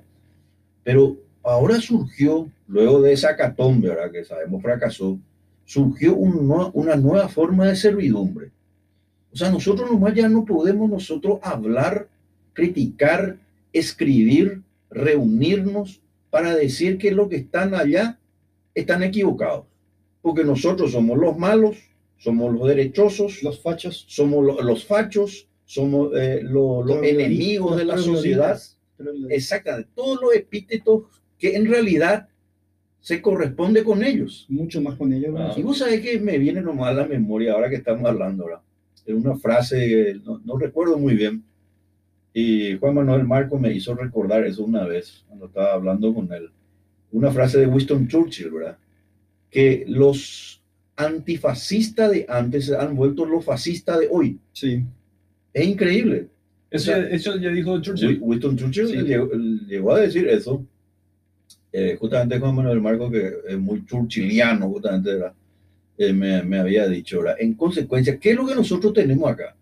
Si vos no sos una persona que realmente empiece a escarbar en profundidad la cuestión, vos te tirás y te lleva la corriente. Sí, la correntada. Pero yo le quiero hacer recordar nomás a la gente que los peces muertos son los que siguen la corriente. Los peces vivos, los que quieren seguir subsistiendo y morir en el intento en todo caso, van a ir siempre contra la corriente. Pues nosotros somos los que estamos contra la corriente. Y probablemente va a suceder eso que dije, que no quiero repetir. ¿Qué decide eso, Héctor? Al respecto, es interesante que el salmón, para poder dejar herencia, tiene que nadar contra la corriente. Es un pez bastante noble, ¿no? Nosotros en ese sentido, como queremos dejar herencia, queremos dejar un legado a, la, a nuestra posteridad, a la posteridad, eh, no queremos dejar un mundo encadenado, eh, nadamos contra la corriente. Eh, todos, los, todos los monopolios son detestables, todos los monopolios son detestables en general, el de, los monopolios económicos, financieros, pero los el monopolio de las ideas es para mí particularmente detestable y que hoy en día haya un órgano supranacional, un estamento internacional por encima de todos los países que se arrogue pretendidamente el monopolio de las ideas sobre los derechos humanos, desde ahí lo partimos mal ya.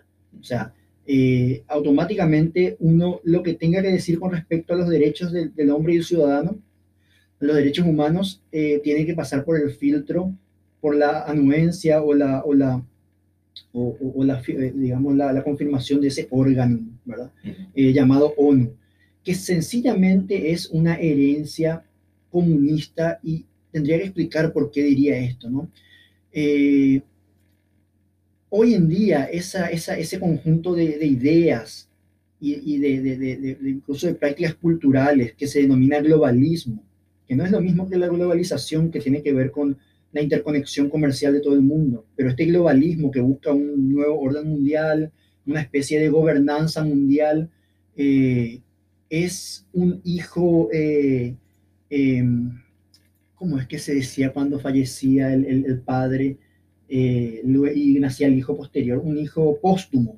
Es un hijo póstumo del comunismo. Eh, Espúreo. Sí, eh, internacional, del internacionalismo comunista. O sea, el globalismo que hoy estamos viviendo, contra el cual no se puede levantar palabra, es un hijo eh, eh, póstumo del internacionalismo comunista. El comunismo murió en general, pero sus ideas siguen vibrantes y, y, y, y vivas y circulantes, ¿no? Y son muy peligrosas porque han adquirido nuevas mascaradas. Usted mencionó la mascarada de los derechos, de, de la defensa de los derechos de la mujer con el pretendido aborto, como si fuera a ser un derecho, ¿no?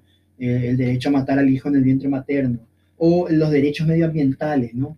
Que hoy en día eh, lo único que tienen para, para proponer los derechos medioambientales son más impuestos, más regulaciones, más burocracia, más centralismo, ¿verdad? Cuando está absolutamente demostrado que justamente la desregulación es lo que ayuda más eh, en un régimen de propiedad privada duro y puro a que puedan, digamos, eh, contaminarse menos, ¿verdad? Eh, entonces, yo creo que en gran medida las dificultades que atravesamos, los que pretendemos pensar con cabeza propia, los que intentamos hacerlo, es que nos encontramos ante un monopolio de las ideas. Y sobre ciertas ideas uno no puede hablar. O sea, la ONU dijo que los derechos humanos son estos y tienen que ser estos. Y yo, yo, por ejemplo, yo le soy franco a la audiencia, eh, les invito a leer la Declaración de Derechos Humanos, ustedes van a darse cuenta que gran parte de los derechos humanos parece una declaración de deseos. Es como cuando le dijiste a tu hijo, eh, decime qué querés, ¿verdad? Para Navidad. Entonces te escribe una lista de deseos incumplibles, imposibles de cumplir, que están absolutamente de espaldas a la realidad. Eso parece la Declaración de los Derechos Humanos muchas veces. Es, es fundamental que si queremos conservar el orden civilizado, procuremos ser minimalistas con respecto a los derechos.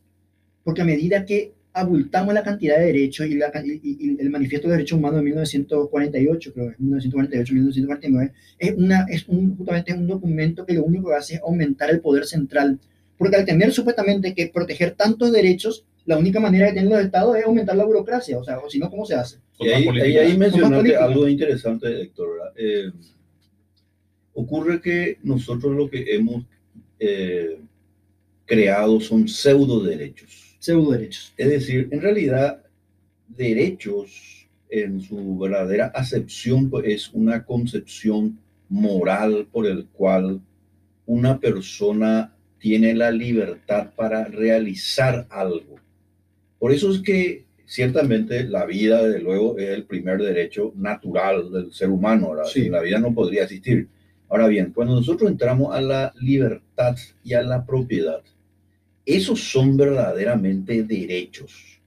La libertad de expresión, la libertad de opinión, etcétera, son importantes, pero desde luego están expuestos, como bien dijiste, ¿verdad?, a que otras personas piensen diferente. El problema está en que pensar diferente no puede significar jamás destruirle, enervarle y de alguna manera obstaculizarle la misma eh, forma y tiempo, digamos, que tiene la otra persona también de decir lo que piensa. Porque caso contrario, pues justamente nosotros estamos creando ese, este nuevo orden mundial en donde el poder va adquiriendo, como de hecho siempre lo fue, ¿verdad? Una cuestión que ya no tolera ninguna forma de disenso ni crítica. Y nosotros hemos sido a crítica, y vos, este, nosotros hablamos mucho también de eso, Héctor, Julio, ¿verdad? Sobre el famoso Plan 2030. Sí, sí, sí. El famoso Plan 2030 de las Naciones Unidas es precisamente un ejemplo. Y nosotros siempre le decimos a los oyentes aquí en otros medios, ¿verdad? A que lean ese plan 2030 y ahí ustedes van a encontrar lo que es de pura cepa, pero con absoluta eh, brillantez, lo que es el autoritarismo. El autoritarismo con lindos colores van a ver que tienen colorcito, todo muy atractivo. ¿no? Y vos te imaginas que ellos, por ejemplo, en uno de esos muchos documentos, esto viene ya de... de, esto pues viene, Naciones. Esto, claro, e, e, esto viene de hace muchísimos años. Lo que pasa es que fue creciendo hasta un punto en que realmente después ya se convirtió en una cuestión de, para ellos es una cuestión de casus belli, ¿verdad? Porque ellos, es decir, una causa de guerra Sí. Porque el intento final que ellos tienen pues, es convertir finalmente al individuo en una suerte de sencillamente de vegetal sin capacidad de razonamiento. O sea, es la el famoso deseo que los espartanos siempre tuvieron con los niños, convertirlos en soldados, soldados que van a pelear por, para ellos y nunca contra ellos. Y en consecuencia, por ejemplo, en uno de esos documentos que yo recuerdo que leí eh, con bastante atención y me llamó muchísimo la, la, atención fue el título. Y ya dije una vez, pero siempre me llama nomás la atención y vale la pena ya que estamos hablando de Héctor Noa. El futuro que queremos. Mm. El futuro que queremos pues, es un documento que ellos sacaron a la Naciones Unidas de paso, ¿verdad? entre los muchos otros documentos que se realizó justamente por el tema del famoso plan ecologista, ambientalista que tiene las Naciones Unidas. El futuro que queremos. Y ustedes saben, los queridos oyentes, me refiero a los oyentes, ¿verdad? Héctor y Julio lo saben, que el gran propósito de ese futuro que nosotros queremos, dice, el futuro que queremos, que ellos quieren, ojo, ¿eh? yo no quiero ese futuro, nosotros no queremos ese futuro, es, dicen ellos, el nuevo Edén atender cómo ellos venden su idea. Hay que ser sinceros, son bastante provocativos también con eso. volver al nuevo Edén, o sea, la tierra tiene que volver a ser eh, verde y limpia como hace 3.000 años atrás. O sea, vos para convertir a la tierra, ¿verdad? En el nuevo Edén, donde obviamente uno tendría que volver a andar, eh, vestir de harapos, por ejemplo, como Adán y eso. Sí, Adán y Eva pero, la ONU recomienda usar ropa reciclada. Eh, por ejemplo, ¿verdad? Eh, está en la página de la ONU. Ahora, yo a Antonio, Antonio Guterres nunca le vi con un traje reciclado, ¿eh? son trajes de, de, de, alta gama. Y, otra cosa, en ese nuevo Edén es el futuro que ellos quieran, futuro que queremos, dice el material, ¿verdad? es que vos, por ejemplo, tenés que ir de a poco comiendo menos carne. Menos carne. O sea, por ejemplo, que me maten viendo. Olvídate, olvídate de ese asado así con ese ruidito, así que hace una costillita, por ejemplo, una, una picaña, tapa lo que sea, olvídate. Eso es declaración de Olvídate de la mandioca y olvídate del choricito previo. Ah, porque para ellos, todo lo que significa, ¿verdad? Naturaleza debe ser preservada a costa de la sobrevivencia del ser humano. O sea, el ser humano debe ser nomás este relegado. Tiene que volver a vestir harapos, tiene que volver a, si es posible, no use tecnología en la agricultura, por eso odian la agricultura mecanizada, la agricultura empresarial, y tiene que volver nomás al arado y ser tirado por la vaca, ¿verdad? Pero yo siempre, por el animal. Yo siempre digo en ese caso, vamos a llevar el caso al extremo y vamos a volver toda Europa y que toda Sudamérica y toda América vuelva a ser bosque y monte y selva. Exacto. Ya, que tanto eso es lo que quieren. Es que, es que justamente esa, eso pues se vende a los jóvenes. Los jóvenes muchas veces, eh, como todos fuimos grandes idealistas y somos idealistas en el fondo, ¿verdad? Lo que tenemos es precisamente la necesidad de tener ciertamente un mundo mejor, ¿verdad? Eh, el tema nomás está que ese mundo mejor eh, tiene un procedimiento. El procedimiento es que un mundo mejor tiene que estar basado en la libertad y en el respeto al individuo. Porque ese futuro que ellos quieren, el futuro que queremos, significa que alguien, un grupo de personas que se consideran iluminados por el cielo, Por, la, por la providencia, porque hasta ese punto ellos llegan. Sí, sí. ¿Por qué? ¿Sabes por qué digo eso, Héctor? Este, porque ellos se creen iluminados. Porque en el momento mío que vos ya no le podés criticar a ellos. Y si le criticas, por supuesto, te van a poner este, una suerte de bota sobre tu cuello. Quiere decir que ellos son la nueva providencia. Ellos son, exacto, ellos son los nuevos dioses que bajaron desde los cielos para decirnos que nosotros los mortales somos sencillamente seres que tenemos que obedecerles. Por eso es que eh, eh, me, me, me, enerva lo, esa situación y a mí me produce una gran congoja que en el Paraguay, un país tan interesante para que brote la idea de la libertad, muchos lo que están haciendo es, en lugar de hacer brotar y regar a la libertad, lo que están haciendo es enterrar la libertad porque todos ellos ya se han vendido a este nuevo orden. Hablando de venderse, eh, en la página del Senado hay un link de nuestro Senado. Bueno, yo creía que era nuestro, hasta que entré en ese link, hay un link donde la ONU puede controlar qué tanto los senadores están proyectando, haciendo proyectos de ley relacionados con la agenda ODS.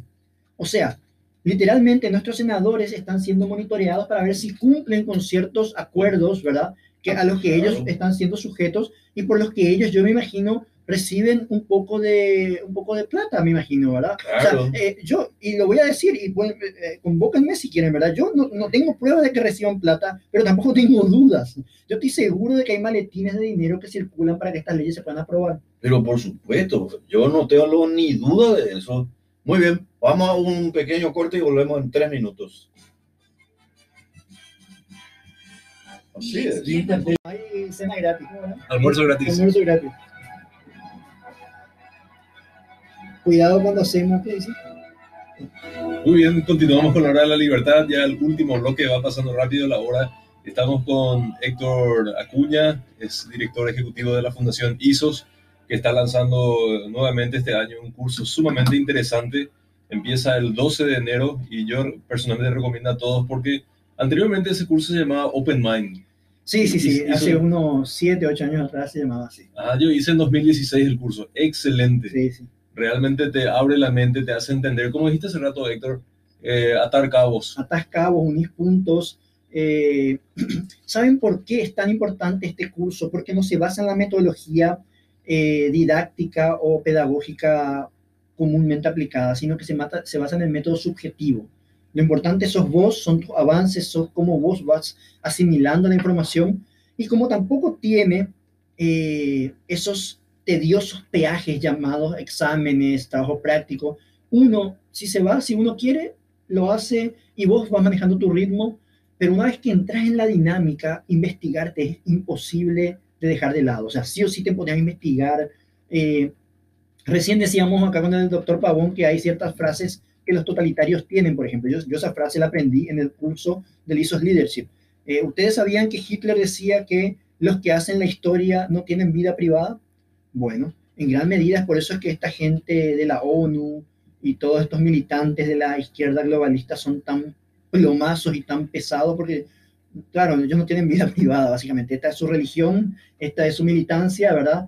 Eh, y nosotros los que sí tenemos hijos, nos, eh, trabajamos, laburamos, eh, tenemos, digamos, vida privada, nos cuesta estar, digamos, a la par de todo el día de ellos, ¿verdad? y bueno, esta gente está ampliamente financiada. Y hoy me llamó la atención, yo esta mañana debatí, doctor, con una, con una señorita feminista, y que ella me haya dicho que en, en Argentina la, las empresas internacionales no financiaron la campaña del aborto, me pareció algo absolutamente, eh, no sé cómo, inenarrable. O sea, si no estás enterado de quién financió tu campaña, evidentemente no entendés, ¿verdad? Porque quien paga la orquesta propone la música. No, pero es que no, no van a los nunca ellos a aceptar de que lo que están haciendo tiene algún viso de maldad Sí, porque ellos creen y están tan seguros de lo que supuestamente hacen en favor de la gente, que al final ellos tienen que mantener pues su narrativa. Sí. El relato colectivista, de hecho, es ese, ¿verdad? Sí. Es un relato unívoco, sencillo y concreto. Y se basa en algo muy sutil y que obviamente está bien este, dirigido, ¿verdad? Que una persona lo que tiene que hacer es sencillamente para lograr su objetivo es no tener una forma diferente de pensar. Y te puedo agregar algo ahí, doctor. Sí. Se basa también en el supuesto de que las necesidades del colectivo están por encima de las necesidades del individuo. Exactamente. Y cuando una persona tiene su objetivo en el cual no tiene ya eh, forma de criticar a lo que le dicen, en, en consecuencia, lo que es individuo pierde pues su, su, sentido. Entonces ellos crearon un relato, una narrativa, en donde el individuo es egoísta. Y uno escucha mucho eso, por ejemplo, incluso en, en, en lo que se llama curso de empresas, cursos sobre planificación, etcétera, donde se dice, y por ejemplo, por eso se habla de la famosa responsabilidad social, por ejemplo. Sí. Entonces, el individuo es un ser egoísta que lo único que busca es su beneficio y desde luego lo que importa es lo social. Bueno, y ahí entra lo que bien dijiste, Héctor. Cuando entra en lo social, lo colectivo, que es una cosa, cuestión que en realidad no existe, es como la sociedad. La sociedad pues no existe, sino que lo que existen son los individuos, porque al final y al cabo lo que forma la sociedad son los individuos. En consecuencia, cuando lo colectivo y lo social empieza a decirse y a repetirse, pues ese ser humano, ese individuo empieza a ser relegado. Entonces aparece la responsabilidad social, cuando que la mayor y gran responsabilidad de una empresa es crear empleo y por supuesto pagar los salarios y cada vez mejores, como demostró el capitalismo liberal. Aparece después la justicia social, que destruye el concepto de justicia y lo que hace es predicar el concepto de que al final lo que vale es lo que el poder de la autoridad dice y no lo que es la verdadera justicia. Y después aparece de luego lo peor de todo, que es la mayor ya eh, perversión de todo, que es la de considerar al individuo como una cuestión que puede decidir sobre la vida de otro, es decir, el aborto ellos no se dan cuenta que precisamente si se, no se hiciera la ley del aborto, lo que nosotros tendríamos es que predicar más educación y evitar que una persona, en todo caso, se acueste con otra persona cuando quiera. Lo que predican la ley del aborto es precisamente que el joven o la joven se pueda acostar nomás cuando quiera sin ninguna responsabilidad para así, si por ahí ocurre la unión entre el espermatozoide ¿verdad? Y, y el óvulo finalmente tenga que abortar.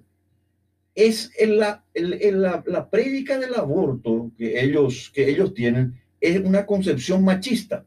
Porque al final y al cabo, el jefe que puede abusar de la empleada, de su empleada, el que tiene mayor preponderancia sobre la otra persona le embaraza a la mujer y ocurre que sencillamente la mujer tiene la solución a eso. ¿Sí? Pues aborta. Le lleva Le corta la vida a otra persona. Claro. Porque total, dentro de unos meses, cuando se termine su problema del aborto, o sea, de la operación del aborto, obviamente va a poder volver a acostarse con lo- la misma persona o con otra persona. Y la perversión que eh, a esto está unido es que ese dinero que ellos están destinando va a ser precisamente para que las clínicas que van a dedicarse al aborto no, no sean nomás cualquier clínica, porque ahora como va a ser legal, esas clínicas van a ser de alto nivel. Tanto es así que el aborto se va a poder hacer en horas nomás ya. O sea, en minutos, mejor dicho. En minutos. La mujer no va a sentir ningún dolor. Mira, y la primera pregunta que va a decir esa mujer es, ¿cuándo yo puedo volver a tener relaciones? Y no se preocupe, en una semana usted puede volver a tener relaciones. O sea, es la absoluta falta de responsabilidad totalmente. y ellos dieron la vuelta a ese discurso y convirtieron, ¿verdad? Lo colectivo, lo social y le, le dejaron de lado al individuo para así convertir a esa persona en una suerte de maquinaria que está dispuesta por estas organizaciones sociales. Y estas organizaciones sociales, como bien dijiste, Héctor, están financiadas. Yo no sé cómo esta chica con la cual tuviste hoy en la radio que me dijiste, ¿verdad? Sí. estuviste, no te va a aceptar eso porque si ella te aceptara, ella directamente estaría diciendo que en realidad ella no tiene ningún tipo de discurso y ella ya no tiene su propia personalidad. Ella depende de otra gente. Ella tiene el discurso y tiene el libreto de otra gente. Y más que nada, eh, eh, eh, al estar financiados, están siendo utilizados por estos magnates, estos, la IPPF, por ejemplo, que es la, International Planned Parenthood, ¿verdad? que es la organización abortista más grande del mundo, que financió con millones y millones de dólares la campaña del aborto estos últimos años en, en Argentina, eh, va a terminar ese dinero viniendo acá. Pero ¿sabes cuál es el hilo, el hilo conductor perverso de todas esas ideas que mencionaste, doctor? Y que, va, que, eh, que porque atenta contra la naturaleza sagrada de la vida humana, y no sagrada en términos religiosos, sino sagrada en estos términos. Que los seres humanos, debido a su naturaleza y debido a la dignidad intrínseca de su naturaleza, no pueden ser instrumentalizados ni, se- ni ser hechos objetos por, me- por terceros en todo, en, toda esa, en todo ese tema del colectivismo, de que las necesidades del individuo están supeditadas a las necesidades del colectivo, del pueblo o, del- o de, o de las masas, lo que hay es una instrumentalización del ser humano. Lo- de, de hecho, eso pasa en todos los niveles. O sea, la reforma tributaria es un asqueroso y flagrante método de instrumentalizar a la gente. Nos usan de, de- de vaca lechera. Héctor, antes Sí. de pasar un poco a la cuestión tributaria y Sí, sí. financiera, vos como psicólogo, a mí me cuesta creer que una madre vaya a una clínica de aborto, le mate a su hijo y no quede con ninguna secuela psicológica. Porque hasta donde yo entiendo, los psicópatas nomás tienen esa cuestión de que matan y no sienten ningún remordimiento por haber matado. ¿Te, te parece que no, no hay ninguna consecuencia psicológica en una mujer que aborta? Mira, eh, hay varios estudios que mencionan de que hay algo que se llama eh, el, el- el trauma post-aborto, ¿verdad? Ese trauma primero es inevitable en lo físico, en lo fisiológico. Es inevitable porque la operación del aborto es atroz, es brutal. Una operación de- como la que implica el, el- el aborto, que implica un, un legrado de, de las paredes vaginales, ¿verdad? Esto, esto parece muy bizarro, pero es la operación del aborto es terrible, es, es durísima, ¿verdad? Yo le, no sé si, si ustedes pasaron alguna vez por el, por el quirófano, cualquier operación eh, eh, Claro. quirúrgica es terrible, ¿verdad? Pero la del aborto es terriblemente, eh, deja secuelas fisiológicas y, físicas primero, ¿verdad? Y las psicológicas va a depender mucho de la mujer, ¿verdad? Pero en muchísimas mujeres queda ese resabio, ese fantasma de el, niño que pudo haber nacido, ¿verdad? Especialmente porque generalmente las mujeres que abortan, muchas eh, se van, eh, no están del todo convencidas, ¿verdad? Se van por, por circunstancias personales o lo que sea, ¿verdad? Por eso es tan importante que en vez de generar la posibilidad o la facilidad para abortar, como yo le dije esta mañana a esta señorita, la mujer promedio no quiere matarle a su hijo. En todo caso, la mujer pobre, que está en una disyuntiva, lo que quiere es tener una heladera, que le vaya mejor en su trabajo, pero no quiere matarle a su hijo por eso, ¿verdad? Y yo creo que en, en general en, en Paraguay, un país eh, bastante conservador. Eh, son casos muy, de hecho las estadísticas lo muestran, son casos muy esporádicos los de los abortos, muy esporádicos. Lo que sí es real, por ejemplo, es que tres mujeres mueren de cáncer de cuello uterino todos los días. Eso es real. ¿verdad? Y eso es algo que no está subregistrado. Pero, viste ahí, Julio, este, Héctor, que ellos crearon un mecanismo de defensa sí. eh, para de alguna manera justificar eso, y que es el machismo. El machismo pues, es, eh, de acuerdo a esta concepción feminista, entre comillas, ¿verdad? de la vida, de que la causa de los males por los cuales ¿verdad? la mujer no puede de alguna manera ir mejorando en todo a la faceta de la vida y por el cual finalmente fue embarazada y en la que ella de luego no tiene ninguna culpa, se debe al machismo, al patriarcado, a que existe un hombre que de alguna manera le está acosando permanentemente, no puede ni mirar de izquierda ni a derecha. Yo recuerdo que, por ejemplo, hubo una época acá en Paraguay, se quiso poner, por ejemplo, el, la ley del, ¿cómo se llama? Del piropo. La ley, de, de la, la, ley contra el piropo, antipiropo. Bueno, ¿de dónde viene esa idea? ¿verdad? Es una concepción machista por el cual un grupo de personas creen que decirle algo a una persona, a una mujer, debe ser directamente sancionada. Lo que no saben es que esa sanción en realidad puede ser, en primer lugar, creada, porque una persona que de repente recibe un piropo o que nunca recibió el piropo, puede decir nomás que recibió un piropo, consigue dos testigos y ahí ya te lleva al tribunal. Eso, por ejemplo, nunca vieron los creadores que de paso dicen que este año van a volver a presentar, ¿verdad? En consecuencia, esa línea de pensamiento es una línea de pensamiento que siempre sobrevaloró la cuestión de lo colectivo. Por eso me gustó esa presión, lo colectivo, ¿verdad? Y algo muy importante que tiene que ver con la filosofía del, del liberalismo. El liberalismo pues, es una cuestión muy sencilla en el sentido de que sobrevalora al individuo, porque nosotros creemos que somos una creación de Dios y que siendo una creación de Dios, lo más importante y lo más precioso que debe ser protegido es el individuo. Y ese individuo, cuando se forma aún en el vientre de una mujer, en el vientre de la madre, tiene que ser protegido porque es una vida. Y al ser una vida, ¿verdad? Ha recibido el ánima, el soplo de Dios. Tiene alma. Y cuando tiene alma, tiene derecho finalmente, porque ya es una identidad diferente a la madre. Sí. O sea, esa idea nefasta, por cierto, ¿verdad? De que uno puede decidir sobre otra persona y sobre todo cebar con mucho dinero, como ellos lo están haciendo, y ese es el gran proyecto que ellos tienen, porque ellos lo que quieren es que en los países donde existen eh, mucha afluencia de gente joven, como el caso, por ejemplo, de Paraguay, Paraguay es un, terreno pero interesantísimo para aplicar este tipo de leyes, porque para ellos, la, la idea que ellos tienen es que ya somos en primer lugar demasiados en el mundo o sea, que doctor, la, me población, eso. la población en el mundo, dicen ellos, es mucho. O sea, eso es, es muy maltusiano, ¿verdad? No me impresiona. Vos sabés que en la página de CEPEP, que es el Centro Paraguayo de Estudios sobre la Población y que es la filial de la IPPF en Paraguay, de la International Planet Parenthood, ellos hablan de que el, el, tema demográfico es un tema grave, dicen. Sí. O sea, ellos, o sea, par, par, es que a mí siempre me, me, me parece muy interesante que el pensamiento totalitario siempre parte de un de, un, de, una base casi catastrófica. O sea, el totalitario nunca te dice, no, las cosas van más o menos bien, no siempre te dice, no, el mundo se está por acabar y por eso tenés que hacer lo que yo te digo.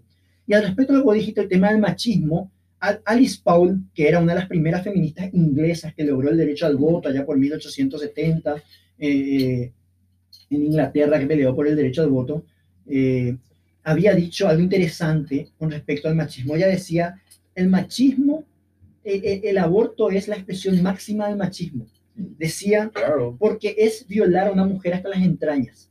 Y Literalmente. Una gran o sea, y una feminista burguesa como ella, porque es del feminismo burgués, digamos, de, de esa época, eh, lo refería de esa manera, ¿verdad?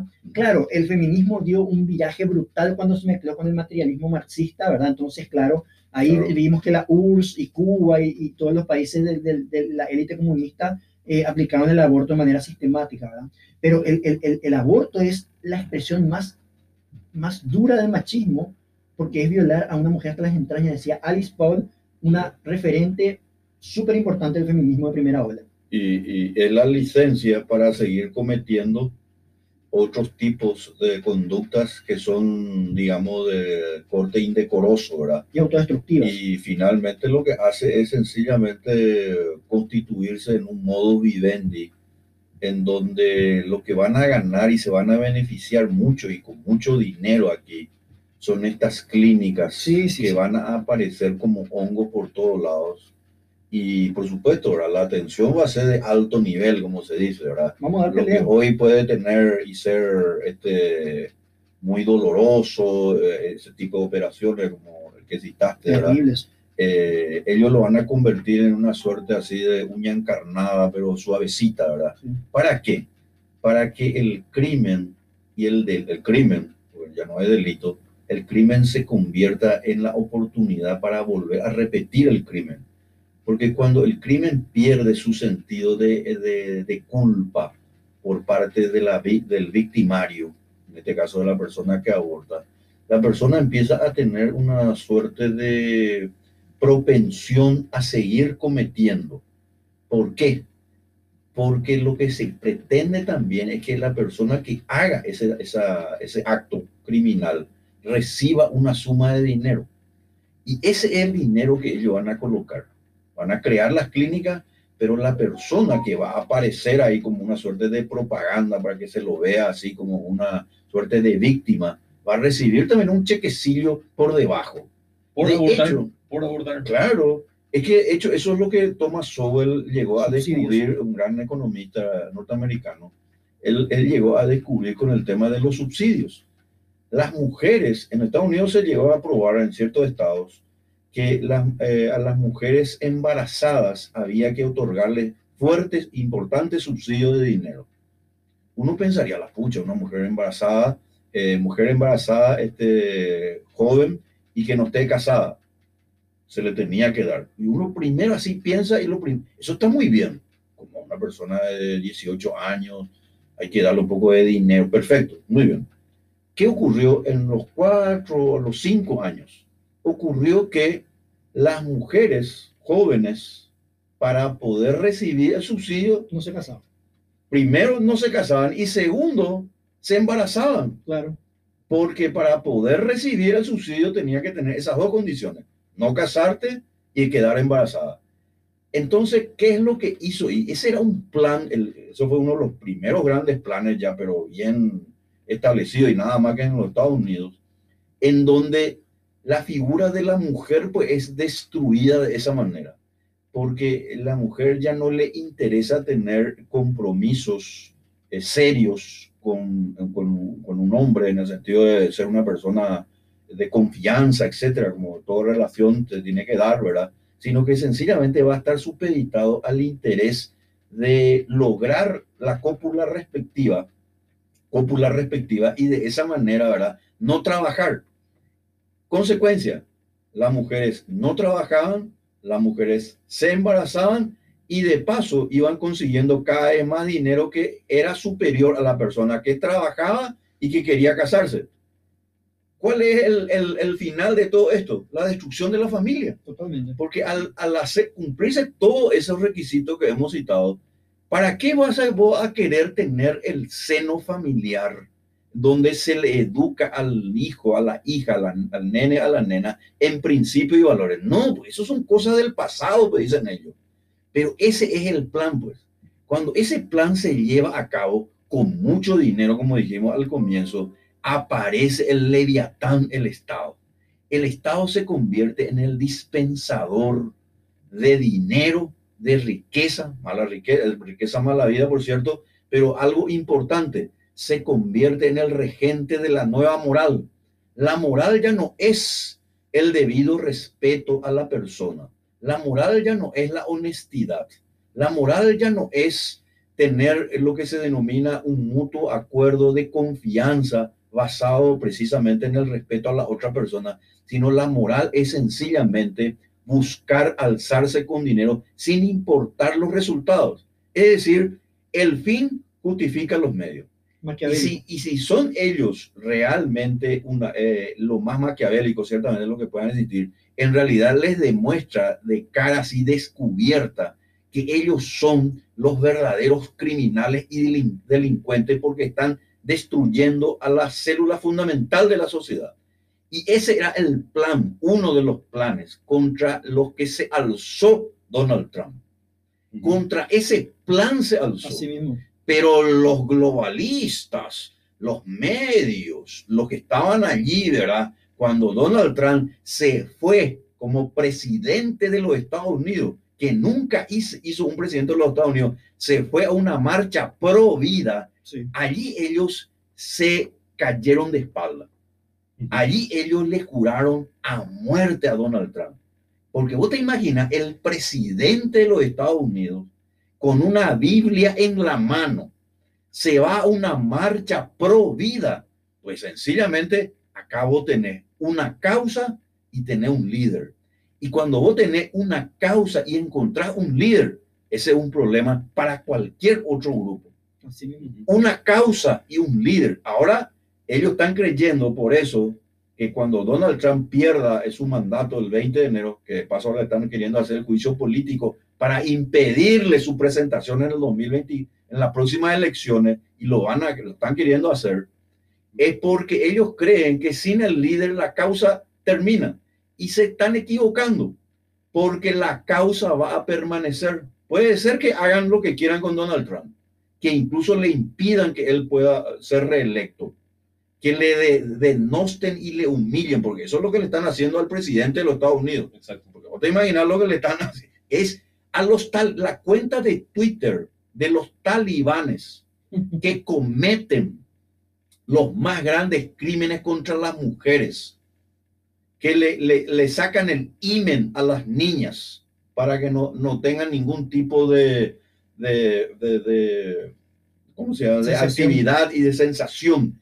Los talibanes tienen una cuenta abierta en Twitter el y al presidente de los Estados Unidos que se fue a una marcha pro vida con la Biblia en la mano, le sacan la cuenta de Twitter. Y esa es la muestra de autoritarismo, intolerancia y por sobre todas las cosas de algo muy importante. Ellos tienen un proyecto y eso es lo que nosotros hemos denominado aquí. Ellos son un reino del mal que se están levantando contra nosotros. Y a diferencia de lo que ellos creen, nosotros no vamos a quedarnos sentados. Vamos a volver a las plazas, aunque estemos allí entre tres o cuatro. Y ya les digo a nuestros oyentes, y, no lo, y lo digo con todo respeto, vamos a recorrer a partir de febrero el país. Vamos a hablar con la gente. Tenemos que unirnos porque nuestra causa es la libertad. Ellos tienen dinero, ellos tienen el poder, ellos tienen los privilegios, pero nosotros tenemos la causa. Si alguna vez van a surgir líderes, que surjan con mucho gusto, pero la causa es lo que no tenemos que permitir que desaparezca, porque si desaparece la causa de la libertad, pues todo esto se desmorona y va a terminar. De hecho, lo que le hicieron ahora al presidente Trump es precisamente eso. Esa cuenta de los talibanes, la cuenta de Nicolás Maduro, de Nicolás Maduro que provocó el más grande éxodo en el mundo en el siglo XXI. Más de cuatro millones y medio, cinco millones de venezolanos que se escaparon de a pie, se escaparon de su país. Nicolás Maduro habla por Twitter. Una vergüenza. emite un comunicado de que emite comunicado de que las elecciones fueron absolutamente absolutamente legales. Las últimas elecciones que fueron absolutamente ilegales antidemocráticas anti todo fraudulentas. eh, fraudulenta, todos los epítetos que uno quiera crear verdad y te encontrar en el diccionario pues él puede hablar su cuenta está abierta Una vergüenza. y nada dicen los medios sociales sobre eh, Twitter, sobre eso. Víctor, eso te iba a preguntar, ¿en qué momento las redes sociales, digamos, o los, las grandes compañías se quitan la careta y se vuelven tan, tan progres? Bueno, eh, a los empresarios les pasa algo similar que le pasa a los políticos, ¿verdad? Eh, son testigos o son herederos de su época, ¿verdad? Hoy en día, en gran medida, la, la, la izquierda es mainstream, ¿verdad? Entonces, el empresario promedio procura lucrar, eh, aparte que se van a universidades que están plagadas por docentes de izquierda o, izquierda radical. Fíjate que las universidades norteamericanas, en un estudio de Jonathan Haidt, un psicólogo muy importante de Estados Unidos, dice que hay de cada 10 docentes, 9 son de izquierda o de izquierda radical. Así es. Y todos estos, todos estos empresarios salieron de ahí. Y vos sabés que te, te, para, para ir, porque tenemos que ir nomás. Sí, sí, ya, eh, siempre un gusto conversar contigo, Héctor.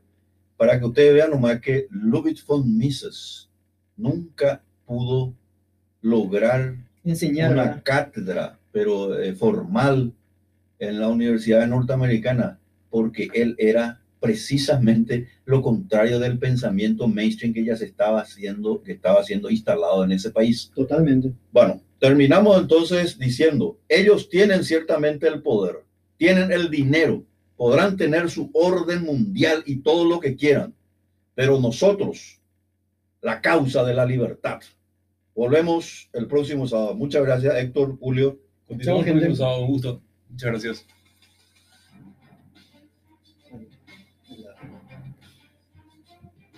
Hasta aquí Así el es, debate son del país que. Hay La que hora de la liberar las armas ya.